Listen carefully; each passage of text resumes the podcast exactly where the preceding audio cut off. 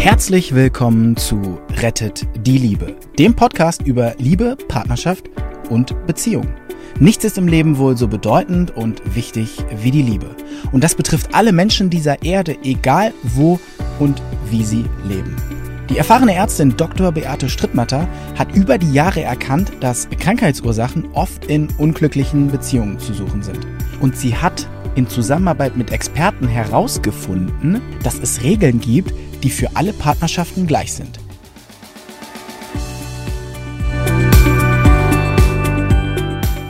Die ältere Dame, eine bezaubernde ältere Dame, 84, ein kleines Frauchen.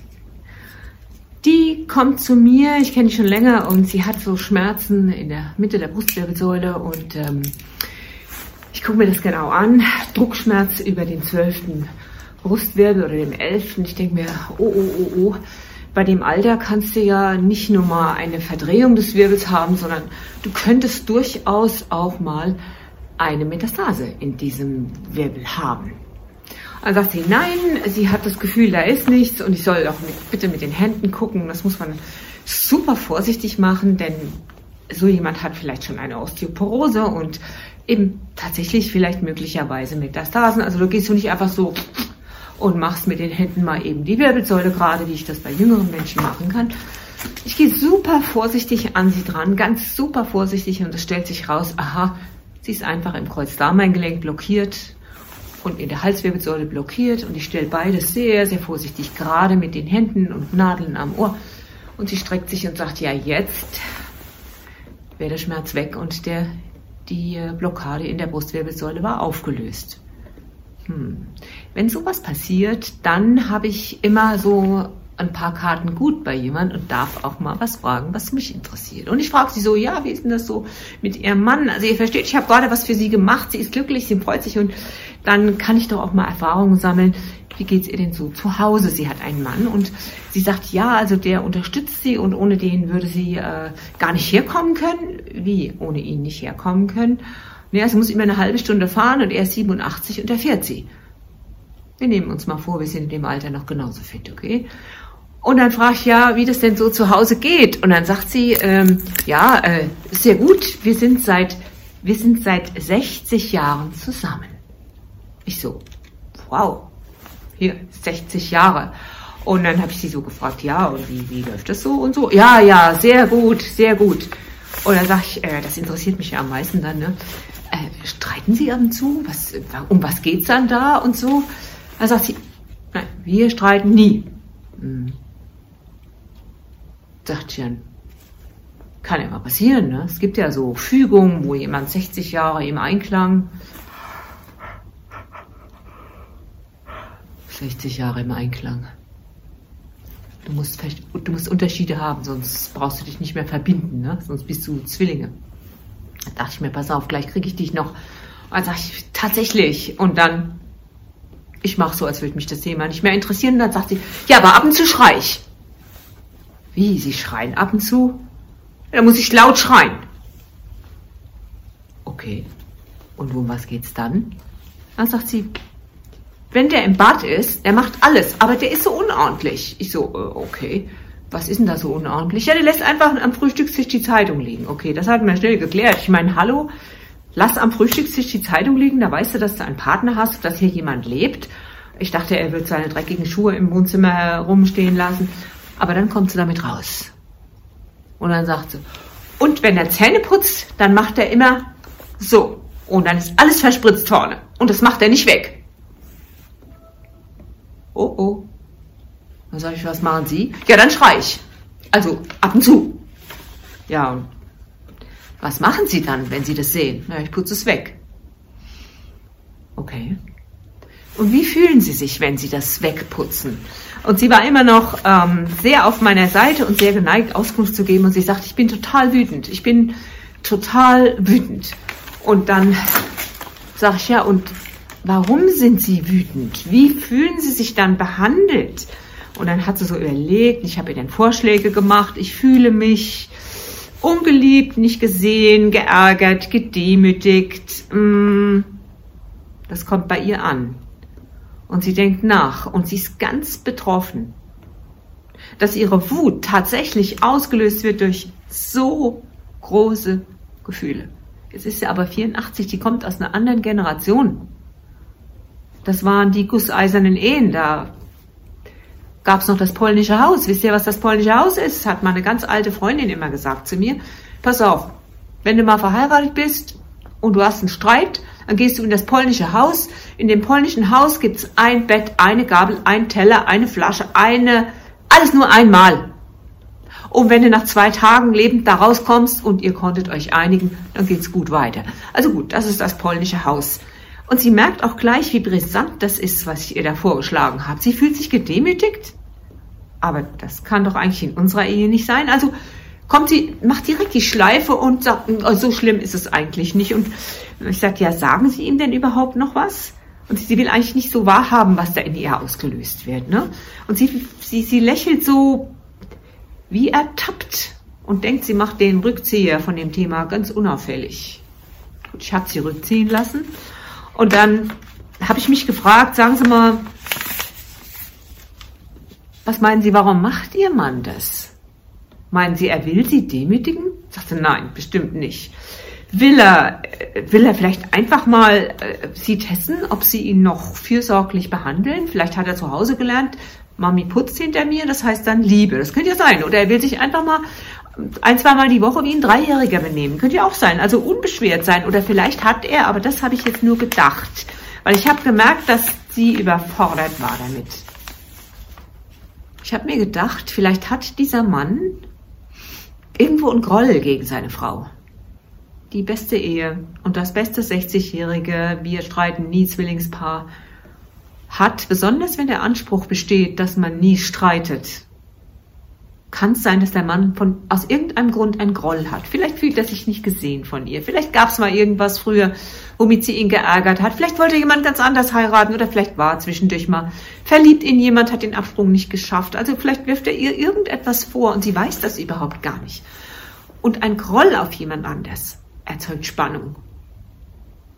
Und diese Spannung, die muss irgendwann abgelassen werden. Diese Spannung wird irgendwann abgelassen, zum Beispiel indem man mal mit der Zahnbürste so macht. Und dann lässt man die Spritze einfach mal da und dann ist die eigene Spannung abgelassen. Und sie, was macht sie? Sie putzt lieber weg, ohne es zu sagen. Sie weiß noch nicht mal, um was es geht. Sie will es auch offenbar nicht wissen. Und sie sagt, nee, es macht ihr auch nichts aus außer dass sie mal diese Wirbelblockaden hatten. Außerdem, außer dass sie schreien muss.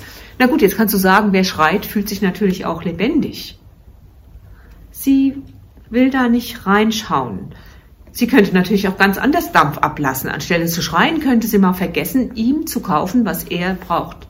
Nehmen wir mal an, sie geht ein und er braucht irgendein XY-Käse und sie vergisst, oh, das habe ich vergessen, das tut mir aber leid. Oder seine Wurst, sie hat vergessen, seine Wurst zu kaufen. Oder sie vergisst mal, das Essen zu salzen. Oder vielleicht will er, dass sie ihm einen Knopf annäht. Das haben früher ja die Frauen gemacht. Und sie äh, lässt die Hose liegen und sie, oh, Schatz, das habe ich ganz vergessen. Und nächste Woche liegt die Hose immer noch. Oh, das tut mir aber leid. Die perfideste Form des Dampfablassens ist wirklich, wenn der andere sagt, oh, das tut mir aber jetzt leid, das, das war keine Absicht. Ja, ja, ganz, ganz sicher mache ich das. Ganz, ganz sicher mache ich das. Oh, das habe ich ganz vergessen. Also bei denen ist das so super eingependelt. Das wird bis zu ihrem Tod so weitergehen. Und weshalb ich diesen Raum gewählt habe, manche Leute merken nicht, wie bei ihnen der Putz abgeblättert ist. Manchen Leuten wird's gut tun, sie würden mal die große Kelle nehmen und an der Wand entlang schaben, um zu sehen, was da für Farbschichten noch drunter sind. Und ich glaube, ich habe irgendwann auch mal erzählt, das ist sehr häufig, sehr häufig, dass jemand ein Groll hat auf jemand anderes und dann Dampf ablässt, zum Beispiel, kenne ich tatsächlich ein Paar, er sogar Arzt. Was hat sie mir in früheren Jahren erzählt? Toller Mann, allerdings komisch. Manchmal hat er Gedächtnisausfälle. Ja, wie? Er macht nasse Wäsche in den Wäschekorb. Und ich wasche nicht jeden Tag. Und deshalb stinkt das dann da im Bad. Und da, die hat sich plötzlich aufgeregt. Und was macht er? Ach, das habe ich ganz vergessen. Tut mir leid, mache ich nicht mehr nächste Woche. Merkt er gar nicht, oder? Doch, er merkt es. Doch, er merkt es. Er merkt es und er muss irgendwo Dampf ablassen, weil er ist konfliktscheu und er wagt es nicht, mit dem, was er wirklich, wirklich sagen will, rauszukommen.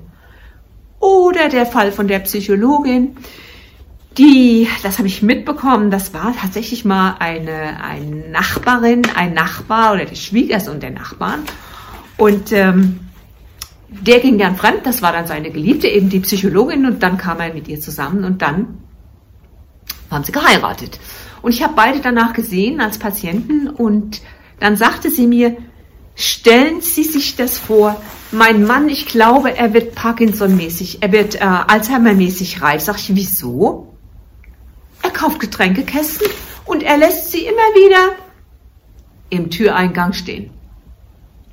Ich kann die nicht wegräumen. Also muss ich ihn wieder bitten, dann ist er in der Praxis, dann ist er weg. Ach nee, Glauben Sie wirklich, dass er punktuell so vergesslich ist? Trau keinem eine punktuelle Vergesslichkeit, bevor er dir ein Alzheimer-Zeugnis vorlegt. Er hat es zufällig da abgestellt, weil auch er harmoniebedürftig und sie als Psychologin ist vielleicht rhetorisch ihm überlegen. Das kann immer mal sein. Also pass du auf, wenn du das Gefühl hast, du bist deinem Partner möglicherweise rhetorisch überlegen, ist eine ganz gefährliche Kiste. Weil der merkt das, der weiß das und der tritt überhaupt gar nicht erst an gegen dich. Verwende einfache Worte in diesem Fall und halt dich zurück, halt einfach mal den Mund. Sei still. Mein Mann hat mir einfach mal letztlich gesagt, also was willst denn du machen? Sagt er, einfach mal das Maul halten. Ist manchmal eine ganz gute Sache. Lass ihn doch mal reden. Speziell, wenn er solche Dinge vergisst, lass ihn doch mal sprechen, wie es ihm damit geht und geh immer davon aus, er lässt Spannung ab, weil er sich nicht traut, was zu sagen. Und dieser Ärger, wisst ihr, was passiert mit Wut, die langsam, langsam wie so Schneeflocken in einen Wassereimer fällt oder wie Sandkörnchen, die tut sich unten absetzen. Und guck noch mal nach dem Film Das Beziehungsglas.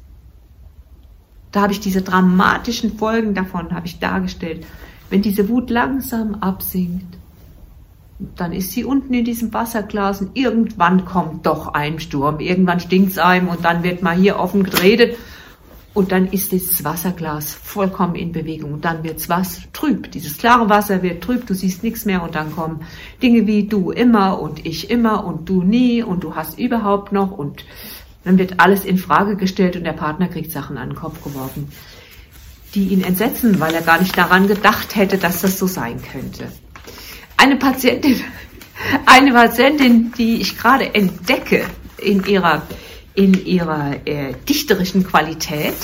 Die Frau ist fast 70 und kam zu mir erst mit äh, den und den und den und den und den Beschwerden und dann habe ich sie vorsichtig, manchmal lege ich so ein bisschen Schmierseife aus und dann, wenn einer drauf anspringt und dann die Schmierseife entlang rutscht, Plötzlich war die bei sich. Und plötzlich hat die Feuer gefangen darin, ihre eigenen Themen ganz alleine aufzuarbeiten. Und sie bringt mir jedes Mal, wenn sie kommt, drei Seiten mit Bleistift eng geschrieben, bringt sie mir mit, was sie erlebt hat, wie es ihr geht, was sie für Konsequenzen gezogen hat und was sie schon selber bearbeitet hat und was sie mich bittet, ihr zu helfen, zu bearbeiten. Ich kann das ja Traumaarbeit zum Beispiel über die Ohren auch machen, über die Ohrakupunktur.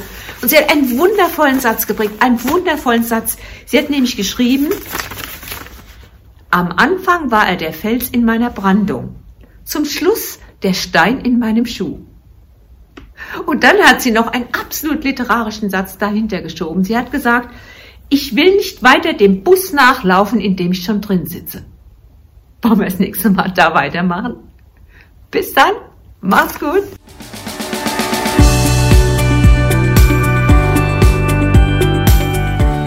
Und wie war es? Wenn es euch gefallen hat, dann abonniert gerne den Podcast. Beate Strittmatter hat auch ein Buch geschrieben, Rettet die Liebe. Dann habt ihr die Gesetze immer zur Hand. Der Link ist in den Show Notes. Macht's gut, bis zum nächsten Podcast.